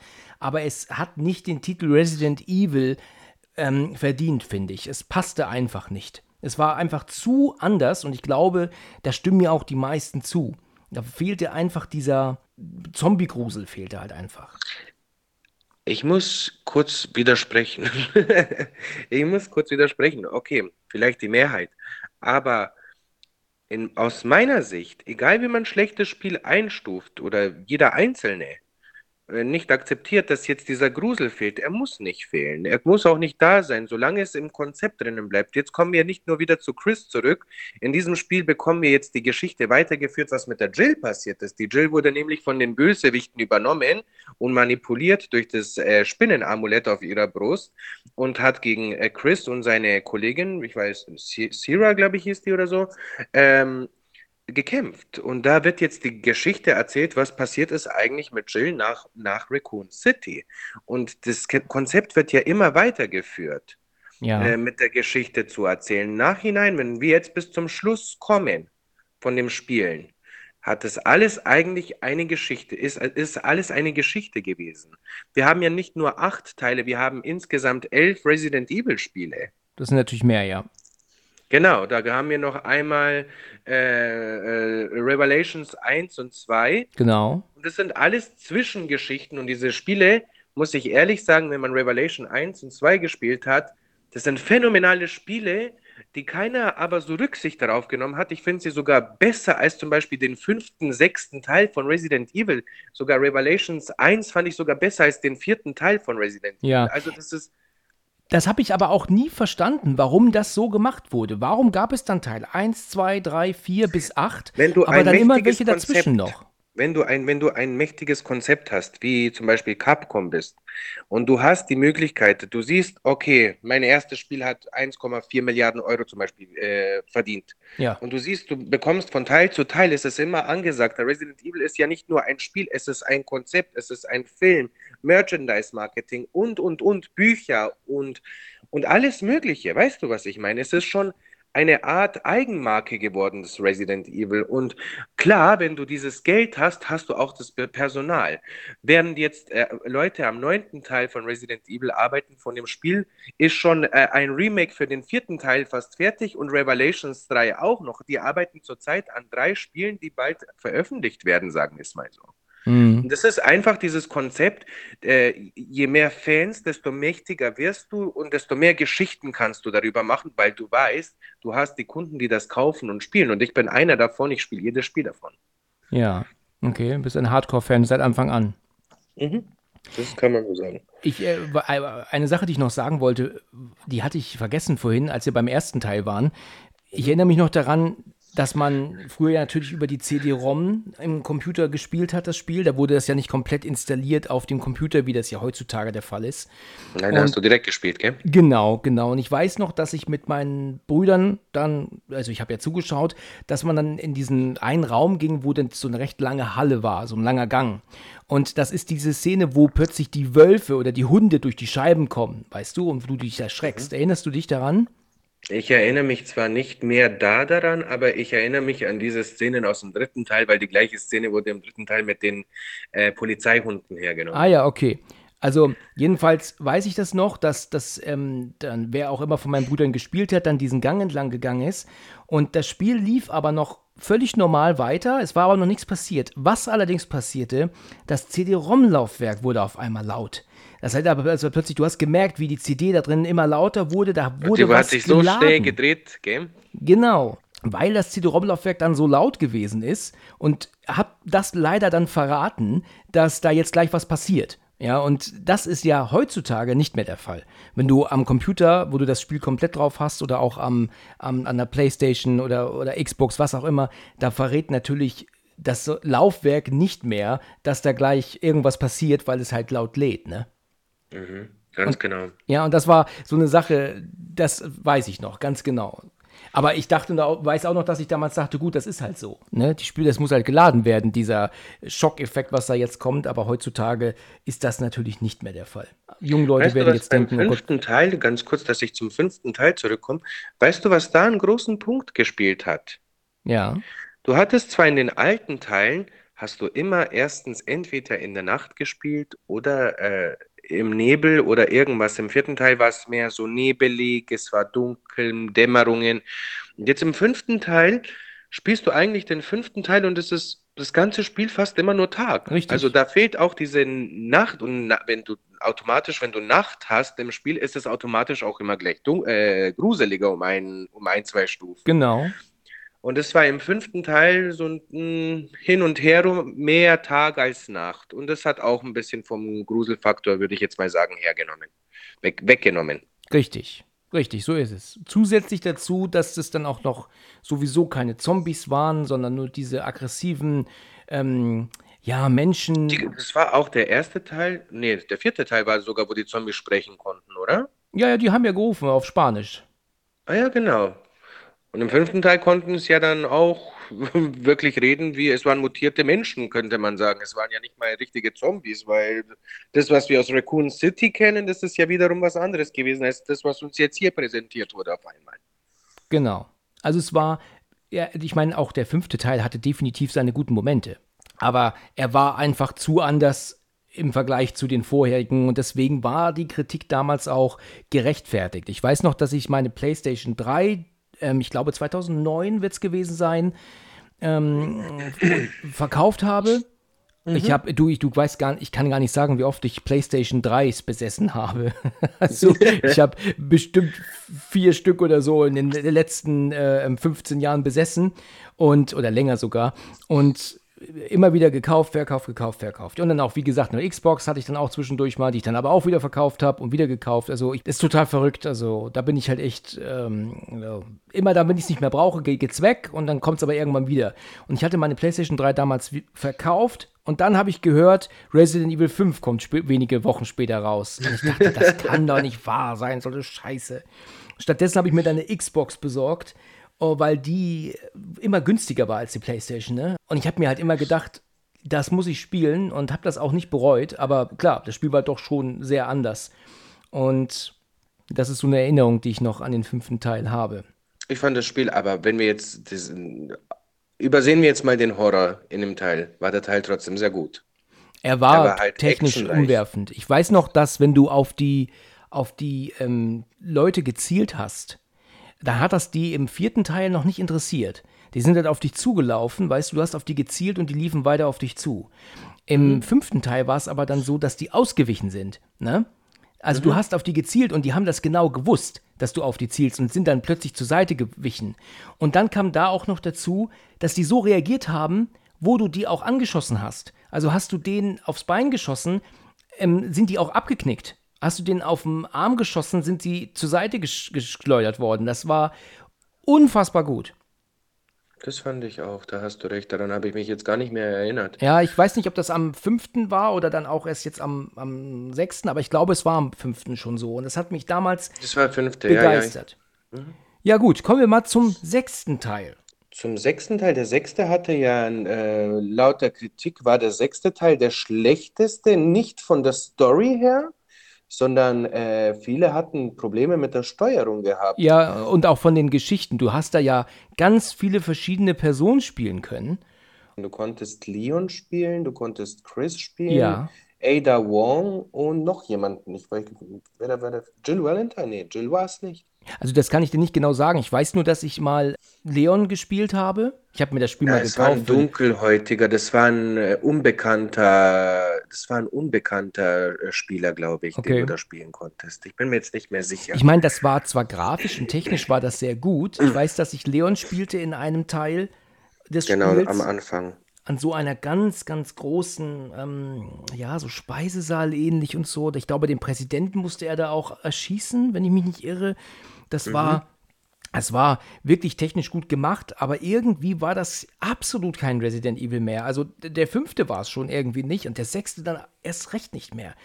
Der hatte dann einfach zu sehr viel anderes gewollt. Der hat mich eher an so eine Art ähm, ähm, Black Ops erinnert, weißt du, als ein Re Resident Evil Teil also da, der, der, da war ich leider raus. Nach, nach wenigen Minuten oder naja, nach wenigen Stunden des Spielens war ich da draußen. Da hatte ich nicht mehr so ähm, die Muse weiterzumachen. Ich habe ihn komplett durchgespielt mit allen vier Charakteren. Ehrlich, ach Gott, wie Ja. lange hat das gedauert? Fünf Wochen? Nein, weil äh, die unterschiedlichen Charaktere, nein, das hat nicht lange gedauert. Die längste Fassung war mit Leon. Und die zweitlängste war dann mit Ada Wong, weil das waren in diesem äh, Teil quasi die Hauptrollen, Li äh, Ada und äh, Leon. Und die anderen waren eher Nebenrollen und mit den anderen hast dann vielleicht ein, zwei Stunden gespielt und mit Leon und Ada jeweils sechs, fünf. Ich habe dann auf jeden Fall mit allen vier gespielt. Bis, ich weiß es nicht, wie es damals mit der Grafik war. Äh, Das, das war auf der PS3 und damals hatte das Spiel so viele Bugs gehabt und darum wurde es auch mh, nicht so geliebt von den Fans. Erstens wegen der Viererspieltheorie, dass du da vier verschiedene Storys spielen musst. Ja. Was, du, was ich aber an sich eigentlich doch gar nicht schlecht finde. Für jemanden, der zum Beispiel Resident Evil liebt, ist es doch cool zu wissen eigentlich. Jetzt stell dir mal vor, du spielst nur Leon S. Kennedy. Jetzt hast du aber, jetzt kommt, aber, kämpft aber Leon im Team mit der, der Ada, mit der Chris und mit der Jill und du spielst nur ihn, du weißt aber nicht, was in der Geschichte von den anderen rum passiert. Und ich glaube, das war in diesem Spiel einfach dieser Faktor, dass du mal eine Einsicht hattest, und das war ja auch der einzigste Teil, dass du diese Einsicht hattest, aha, während Leon das gemacht hat, war Ada dort beschäftigt und hat gegen den gekämpft und Chris war dort und hat gegen den. Also hattest du eine Geschichte von jeder Perspektive. Weißt du, was ich meine? Ja, ja. Und es war eigentlich gar nicht so schlecht. Ich hatte kein Problem mit dem Spiel, weil ich es erst auf der PS4 gespielt habe. Und auf der PS4 wurden dann, als das Spiel rauskam, nochmal remastered für die PS4, wurden die ganzen Bugs nochmal bearbeitet und entfernt. Und ich fand das Spiel an sich eigentlich gruselig und auch sehr, sehr gut auf der Vierer. Und das ist, glaube ich, Ansichtssache, wie man dieses Spiel anschaut. Ob man eher eine Ein-Story-Person-Geschichte mag oder doch lieber hinter die Kulissen auch andere Hauptcharaktere schauen mag. Das ist eigentlich in diesem Teil das erste und einzigste Mal präsentiert. Und ich finde, solange es nur einmal ist, ist es kein Fehler. Man muss das akzeptieren und Ja, ich habe, ähm, wie gesagt, damals Probleme gehabt damit. Ich habe dann irgendwann aufgehört und ich glaube, mein PC war auch damals ähm, ein bisschen schlecht gewesen. Ich hatte da, ich glaube, auch Probleme mit Steam damals. Ich hatte es zwar gekauft auf einer CD, ne?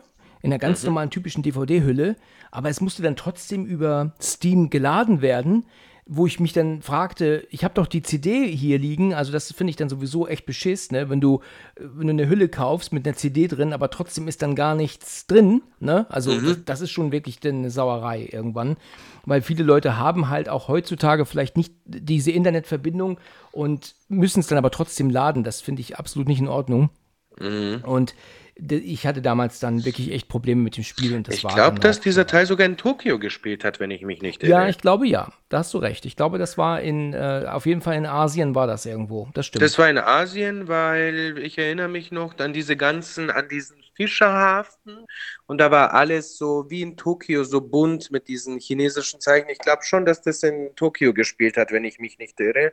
Und jetzt haben wir wieder hier die Einsicht, dass wirklich äh, Resident Evil von Spiel zu Spiel äh, in der Weltkarte rumwandert. Also zuerst war es irgendwo in Amerika, dann sind wir in irgendein spanisches Dorf, sage ich mal, gelandet und dann waren wir in Afrika und jetzt sind wir wirklich in Tokio. Und das Konzept an sich ist doch eigentlich sehr gut gemacht. Es wäre ja langweilig, wenn es nur die ganze Zeit in Amerika wäre. Genau. Okay, wir können tatsächlich dann nicht mehr so viel dazu sagen. Also ich auch nicht, meine ich. Würde ich sagen, kommen wir einfach mal einen Schritt weiter. Gehen wir mal zum siebten Teil. Der hat ja, glaube ich, ein paar Jahre auf sich warten lassen. Wir hatten jetzt ja neulich schon kurz drüber gesprochen. Der siebte, der war dir ein bisschen schwer gefallen, ne? Oh. Ja. Ich habe den siebten gespielt. Irgendwann mal, ich weiß nicht, was passiert ist. Mir ging es so schlecht von dem Spiel und das war mir zu sehr gruselig. Das ist jetzt wieder eine komplett andere Fassung vom Spiel, sage ich jetzt mal. Wir sind ja gewohnt, eigentlich in Städten zu spielen. Wir sind gewohnt, gegen, gegen Dörfer zu spielen. Wir sind gewohnt, gegen was weiß ich was zu spielen, in Kirchen und schlag mich tot. Und jetzt sind wir auf einmal bei einer Familie im Haus. Also wiederum ganz etwas anderes und auch ein klasse Spiel. Ich glaube, dass das Spiel sogar Preise gewonnen hat, wie ich das gelesen habe. ja. Und es war mir schon sehr schwer, dieses Spiel zu spielen, ner auf der nervlichen Basis. Und dann besonders, wo ich es dann probiert habe, auf der VR-Brille zu spielen, war das keine so gute Idee. Und seitdem habe ich es gelassen. Ich habe mir das Spiel auf YouTube zu Ende geschaut und das war's. Interessant. Ich erinnere mich daran, dass mein ähm, älterer Bruder nicht so begeistert war davon. Er, für ihn war das einfach zu anders. Vorher hatten wir die festen Kamerawinkel, Resident Evil 4 und 5 hatte dann die schwebende Kamera und jetzt haben wir dann den siebten Teil auf einmal in einer absoluten, ich bin mir gerade nicht sicher, ob das die Ego-Perspektive ist, in der, über die wir da jetzt reden. Ja, wir sehen es jetzt aus den Augen der Figur. Und das ist halt wirklich dann nochmal ein ganz anderer Schritt gewesen. Ne? Und da haben vielleicht viele ähm, auch gesagt, ja, das ist jetzt auch erst recht kein Resident Evil mehr. Aber ich fand es trotzdem nicht schlecht. Ich, ich finde, Das dass der siebte Teil so auch besser funktioniert. Ich könnte mir den siebten jetzt nicht vorstellen mit, ähm, ja, du siehst die Figur, wie es jetzt bei Leon war oder ne, vorher. Jetzt ist es ja wieder, ich weiß jetzt nicht auch mehr, wie der hieß. Leider, ich habe den Namen nicht mehr im Kopf. Ich weiß nur, dass die Familie Baker hieß, aber wie der Hauptcharakter jetzt da drin heißt, der ist ja auf der Suche nach seiner Frau. Genau, Ethan, ne? Die ist, glaube ich, Even, genau, die ist äh, Journalistin und wollte doch ein Video in diesem Haus der Bakers drehen, wie ich mich erinnere, oder? Und äh, er ist auf der Suche nach ihr und dann ist er in diesem Haus. Jetzt sind wir, meiner Meinung nach, äh, wollte das Konzept irgendwas anderes machen in irgendeiner anderen Hinsicht.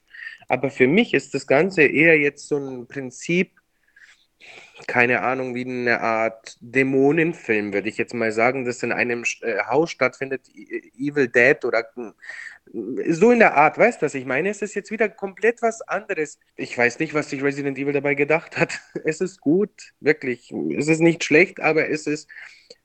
Ich weiß nicht, auf welchen Drogen der Typ war, dass er gesagt hat, okay, weißt du was, jetzt machen wir ein Spiel über eine Familie, die besessen ist, die können auch reden und denken und die sind Psychopathen und können sich verwandeln in was weiß ich was für Monster. Also, das war schon ein Level up über dem Up und es hat eigentlich sehr viel Lob bekommen. Ich finde das Spiel auch großartig. Jetzt haben wir diesen Grusel wieder zurück, was in den anderen zwei Teilen gefehlt hat. Jetzt ist sogar mehr Grusel als in jedem Teil drinnen, weil vieles in der Dunkelheit spielt. Viele Gruselszenen, wo kleine Mädchen auf einmal in der Dunkelheit erscheinen und dann auf einmal in ein Zimmer reinlaufen und dann hörst du Schritte, du hörst Klappern, du hörst wie die Mutter nach dir sucht, du hörst, wie, wie der Vater nach dir schreit. Also das ist wirklich jetzt ein Konzept, wo du dir denkst, boah, also wenn ich jetzt mal keine Pause mache, bekomme ich gleich einen Herzinfarkt. Und wer Grusel liebt, hat hier wirklich seinen Wunsch in Erfüllung bekommen, würde ich jetzt mal sagen. Das ist richtig. Der ist tatsächlich atmosphärischer Wahnsinn. Was mir nicht ganz so gefällt, ist so der, der Soundtrack zu Beginn. Ich weiß nicht, warum da so eine Art ähm, Musik mit Gesang gewählt wurde, wenn du den, das Spiel startest zu Beginn immer. Also immer, wenn du dann bevor dem Ladescreen, glaube ich, äh, ist es so. Das, das passte gar nicht. Und ich finde auch generell die Musik in dem Spiel jetzt nicht so gut. Die ist mir zu ja, die ist, die zieht sich so, die ist so langweilig. Das ist so Langweil Langeweile-Musik, weißt du, mit dieses so leichte ähm, Gitarrengezupfe, was man da hört im Ladescreen. Das, mhm. das, das, das macht, strahlt so ein bisschen Langeweile aus, weißt du? Aber das Spiel selber und auch die Story ist einfach umwerfend gut. Und ich habe damals, weiß ich noch, gesagt, es kann besser nicht mehr gehen. Also Grafik kann besser nicht mehr sein. Resident Evil 8 hat mir ja dann doch noch eines Besseren belehrt. Aber damals sagte ich, es kann nicht besser funktionieren mehr. Und ich habe ja erzählt, dass ich ja wieder eine Xbox mal hatte. Und da gibt es ja dann auch die Möglichkeit, ein paar Spiele dann gratis zu spielen, wenn du ja dieses, ich glaube, Game Pass heißt das. Und da habe ich dann gesehen, dass zufällig Resident Evil da ja auch dann dabei war. Und gerade deswegen hatte ich es mir sogar besorgt, die, die Xbox. Es mhm. war ein großer Zufall, dass es dann gratis inbegriffen war. Und dann habe ich es mir geladen und habe dann auch, glaube ich, schon recht lang gespielt, aber ich schätze mal so, so 75, 80 Prozent habe ich dann doch geschafft. Aber dann hatte ich auch wieder das Problem, wie früher schon beim vierten Teil, dass irgendwann keine Munition mehr da war. Und dann. Obwohl du auf leicht gespielt hast. Obwohl ich auf leicht gespielt habe, ja. Also ich bin kein Zocker und ich äh, mag es auch nicht so gerne bei einem Spiel, mich ähm, immer darauf zu konzentrieren, dass ich genug Munition sammle und das finde und das suche. Ich spiele gerne so linear durch, das ist gar kein Problem, aber dann Munition sparen bin ich auch nicht so der Fan von, weil ich muss ja logischerweise die killen, sonst komme ich ja nicht weiter.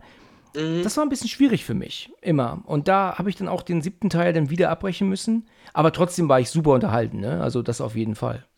Also der hat wirklich viel hergegeben. Ich, ich habe mir den Trailer nicht angeschaut. Wusstest du das? Ich habe mir den Trailer nicht angeschaut. Ich habe nur äh, gelesen, um was es in diesem Spiel geht, von diesen Gerüchten, als diese Gerüchte rauskamen. Und äh, habe mir das Spiel dann direkt gekauft, weil ich, wenn ich mir einen Trailer anschaue, mache ich mir das immer kaputt. Richtig. Und äh, so. ich habe mir den Trailer nicht angeschaut, ich habe mich einfach eingelassen.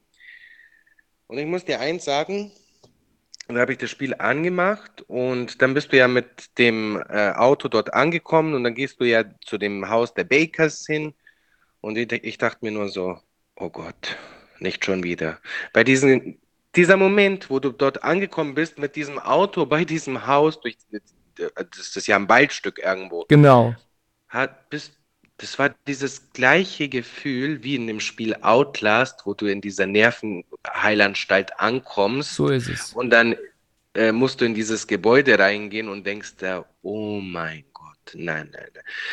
Ich habe es wirklich gespielt, bis die Mutter habe ich noch besiegt und dann nach der Mutter musste ich irgendwann mal in so dunkle Zimmer, wo so kleine Mädchen erschienen sind. Dann habe ich gesagt, vergiss, nein, mehr hier bis hier war es okay und weiter nicht wirklich der, wo das Spiel durchgespielt hat, auch sogar mit der VR-Brille, der sollte eigentlich einen Preis dafür bekommen, dass er das gemacht hat, aber na, Also das war mir zu hardcore.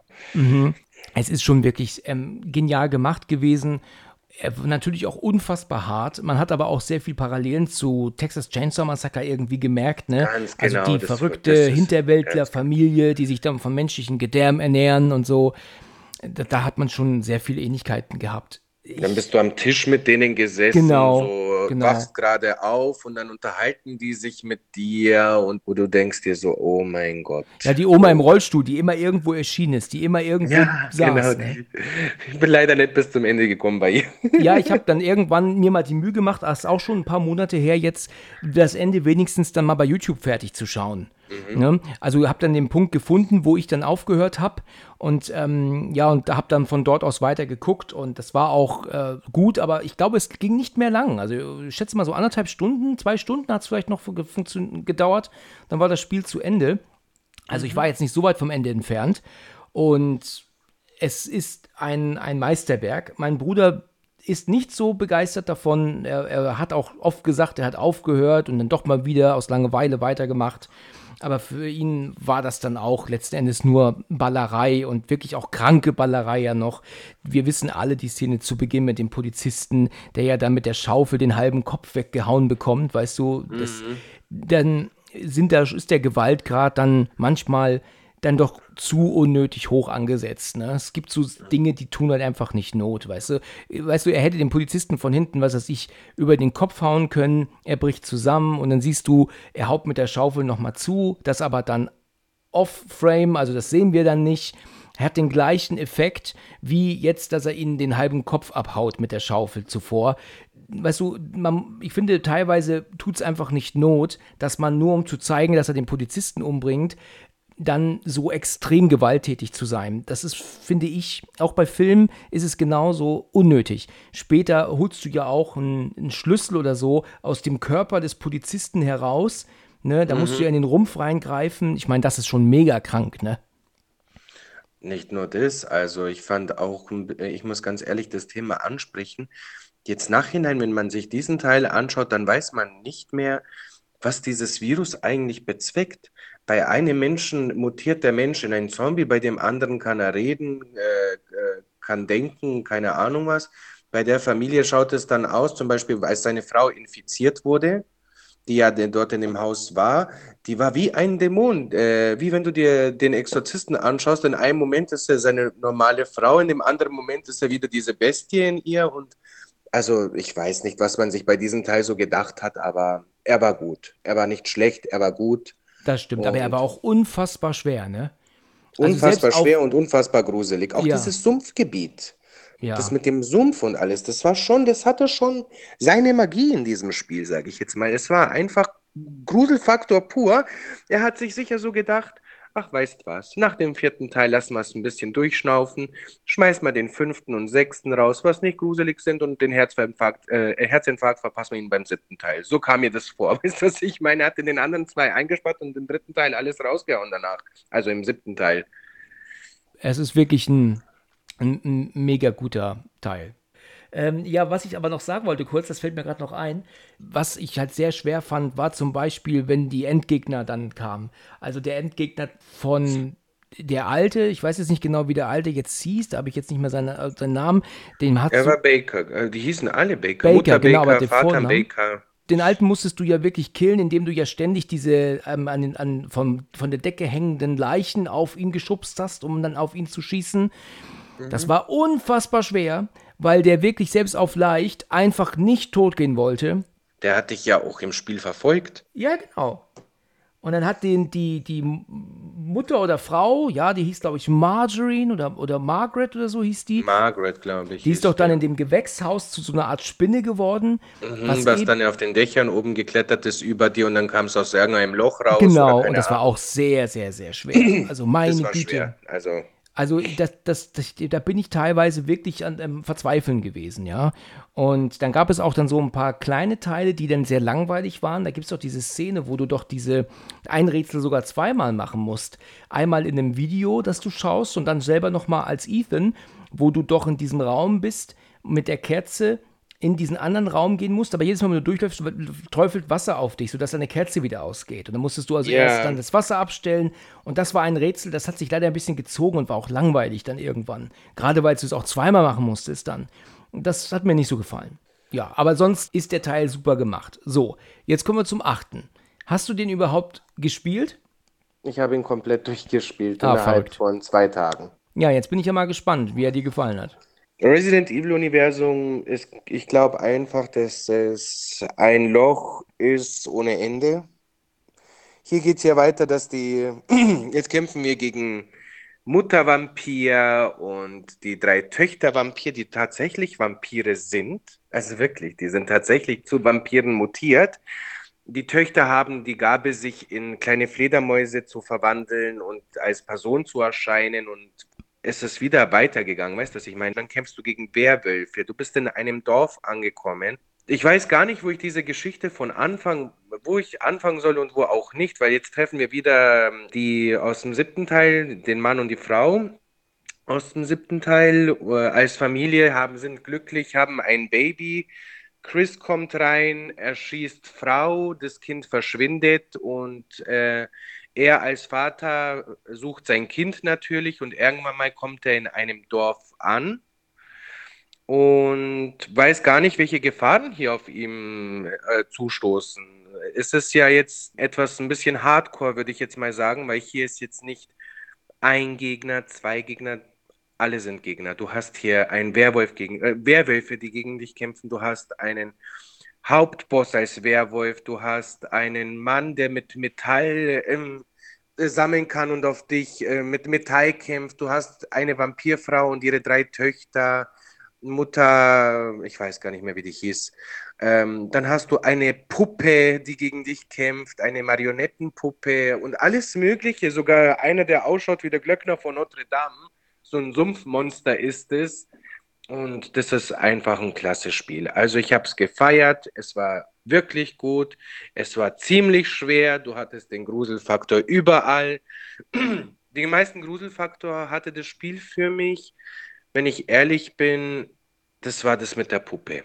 Da musstest du am Anfang, wo du dann äh, in das Dorf gemacht hast, dann bist du ins Schloss reingekommen und dann siehst du die Mutter, diese Hauptgegnerfigur, die äh, das Baby im Besitz hat und dann siehst du äh, die anderen vier bis fünf Bösewichte, die sitzen alle zusammen und du wirst dann auf einmal entführt und man will dich umbringen, aber du schaffst es doch zu fliehen.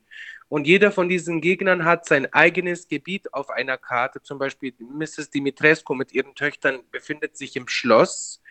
Der Metallmensch befindet sich irgendwo in einer Metallfabrik, das Sumpfmonster im Sumpfgebiet und die äh, Puppe befindet sich irgendwo in irgendeinem gruseligen Haus. Also du hast hier einen riesen Gruselfaktor überall verteilt und ich habe es einfach gefeiert. Das war einfach ein krönender Abschluss jetzt der achten Reihe und ich würde es wieder spielen.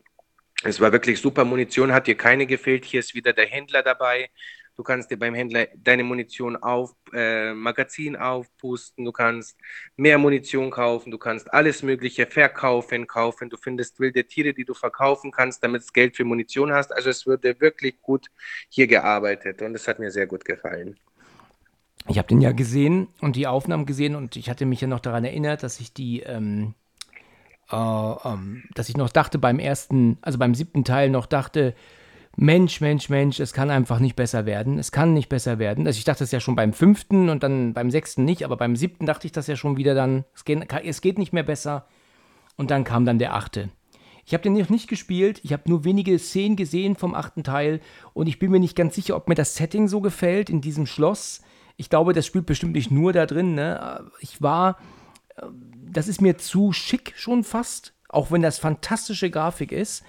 Du spielst nur eine Stunde ungefähr. Eine, eine bis zwei Stunden spielst du im Schloss, sonst spielst du nicht im Schloss. Okay, okay. Wenn du Frau Dimitrescu und ihre drei Töchter besiegt hast, dann spielst du nicht mehr weiter dort. Dann geht dir das Schloss zu.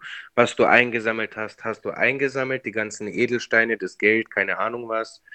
Ihre, du sammelst sogar Gegenstände von den Gegnern und hier ist es auch wiederum gut, wenn du einen der Gegner besiegst, Zum Beispiel bei den Dimitrescus, das war immer, wenn du den Gegner zum Beispiel eine der Töchter besiegt hast oder sie hast du irgendeine, sind ihre Körper zusammengefallen in Staub und im Staub, Staub war eine Art Diamantenfigur aus ihren Körpern geformt und alles Mögliche.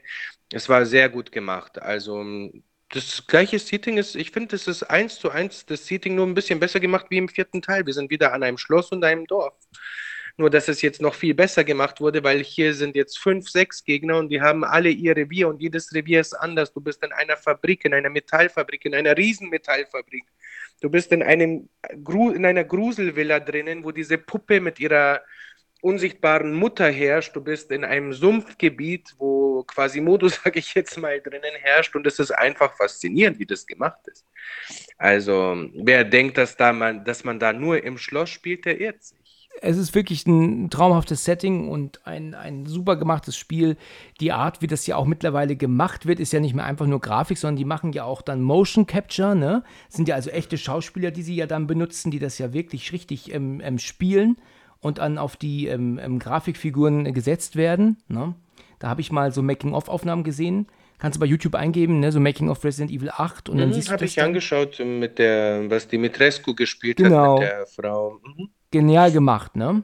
Ich bin noch nicht dazu gekommen, es mal selbst zu spielen. Ich werde es mit Sicherheit tun irgendwann, aber jetzt erstmal habe ich, ich, ich kaufe jetzt nicht wieder eine Konsole, weißt du, nur wegen dem Spiel. Das, das tut jetzt nicht mhm. unbedingt Not. Also ich muss dir ehrlich sagen, ich war sehr, sehr verblüfft vom achten Teil und du hast von Anfang an diesen Gruselfaktor drinnen. Du wirst von diesen Werwölfen im Dorf angegriffen, du weißt nicht, aus welchem Loch die rauskommen, die kommen aus dem Boden, die kommen aus dem Dach. Dann sind ein paar einzelne Menschen, die dort überlebt haben, haben sich in einem Haus im Dorf verbarrikadiert und auf einmal mutiert der eine doch zum äh, Zombie und keine Ahnung, es war einfach, die Atmosphäre hat gestimmt, der Gruselfaktor hat gestimmt und du hattest wieder diesen Stress, weil als du im Schloss drinnen warst, hatte ich Dimitrescu die ganze Zeit wieder verfolgt und das hatten wir nämlich in Resident Evil 2 beim Tyrant und wir hatten es bei der Familie Baker drinnen, dass dich immer irgendein Psychopath verfolgen muss, wo du dann immer und immer mehr Stress hast. Nur wir reden hier von einer Frau, Dimitrescu, die ungefähr schätzungsweise drei Meter hoch ist und breit ist, die musst du ja erstmal umwinden, wenn du vor ihr fliehen willst. Das war ja. schon immer eine Herausforderung. Aber an sich war das Spiel sehr, sehr gut. Ich kann eigentlich nichts dazu Negatives sagen. Mir hat das Spiel Spaß gemacht. Ich, es war ein Suchtfaktor, was ich bei den anderen Teilen davor nicht so hatte, bis auf den dritten. Und habe es wirklich in zwei Tagen durchgespielt. Ja, sehr interessant. Haben wir die acht Teile echt gut durchgenommen, würde ich sagen. War mhm. sehr interessant, mal wieder in den alten Erinnerungen zu schwelgen, ne? Mhm. Und nur noch eine Zeit. kurze Sache. Die zwei Teile, was wir jetzt nicht durchgenommen haben, Revelations 1 und 2, sind auch richtig gut. Die sind eine der besten Teile, die ich je gespielt habe. Ja, da habe ich tatsächlich sogar in beiden gespielt auch. Also ich habe den ersten, glaube ich, auf einer Konsole mal und ich hatte auch sogar mal eine, eine ähm, Switch zwischenzeitlich. Und mhm. da habe ich auch einen der Teile gespielt drauf. Aber auch nicht fertig. Aber ich, die habe ich beide angespielt und die waren auch erstaunlich gut. Äh, ich habe beide bis zum Ende gespielt und bei dem zweiten hast du sogar zwei verschiedene Enden, ein gutes und ein böses. Das wusste ich gar nicht. Ich habe einen Fehler gemacht im Spiel und hatte jedes Mal das böse Ende gehabt. Und also die Atmosphäre in beiden Teilen wieder verschiedene Umgebungen. Hier sind wir auf einem Schiff im ersten Teil mit der Jill Valentine und mit dem, wie hieß der nochmal? Ich weiß es jetzt nicht mehr ganz genau. Äh, und du musst dich durch das Schiff durchkämpfen, du bist auf der Suche nach irgendeinem Kollegen und dann switchst du wieder zu einer anderen Geschichte rüber. Also die Gruselatmosphäre fehlt in diesem gruseligen Schiff gar nicht, weil diese Monster kommen aus diesen ganzen Schächten raus, was im Schiff drinnen sind. Und das war einfach phänomenal. Der erste Teil war super und der zweite auf der Insel, als Moira und Chris Redfield entführt wurden von einer Party äh, sind aufgewacht in irgendeinem Verlies und äh, sind auf dieser Insel, wo haufenweise Monster und eine böse Frau, eine mutierte böse Frau herrschen und haben beide ein Armband dran. Wenn sie Angst haben, wird das Armband rot und sie mutieren zu äh, Toten quasi. Und sehr phänomenal gute Spiele und auf jeden Fall würde ich jedem raten zu spielen, der sie nicht gespielt hat. Ja gut, ähm, Robert, dann haben wir wirklich wunderbar drüber gesprochen, hat mir sehr, sehr gefallen. Ich äh, habe mich jetzt das erste Mal seit sehr langer Zeit wieder an so alte Sachen erinnert, zurückerinnert. Und das war echt super. Machen wir gerne wieder. Gerne. Haben wir jetzt das erste Mal in so einer Folge bei Let's Talk About Horror rein über Computerspiele gesprochen und nicht über, Film, über Filme. Das ist auf jeden Fall auch mal viel wert. Ne? Das stimmt. Dann danke ich dir sehr für deine Zeit. Gerne das nächste Mal wieder und dann bis bald, okay? Bis bald. Ich danke dir, Alex. Ich danke dir auch. Bis dahin. Wiederhören. Tschüss. Ciao. Vielen Dank fürs Zuhören und bis zum nächsten Mal, wenn es wieder heißt Let's Talk About Horror.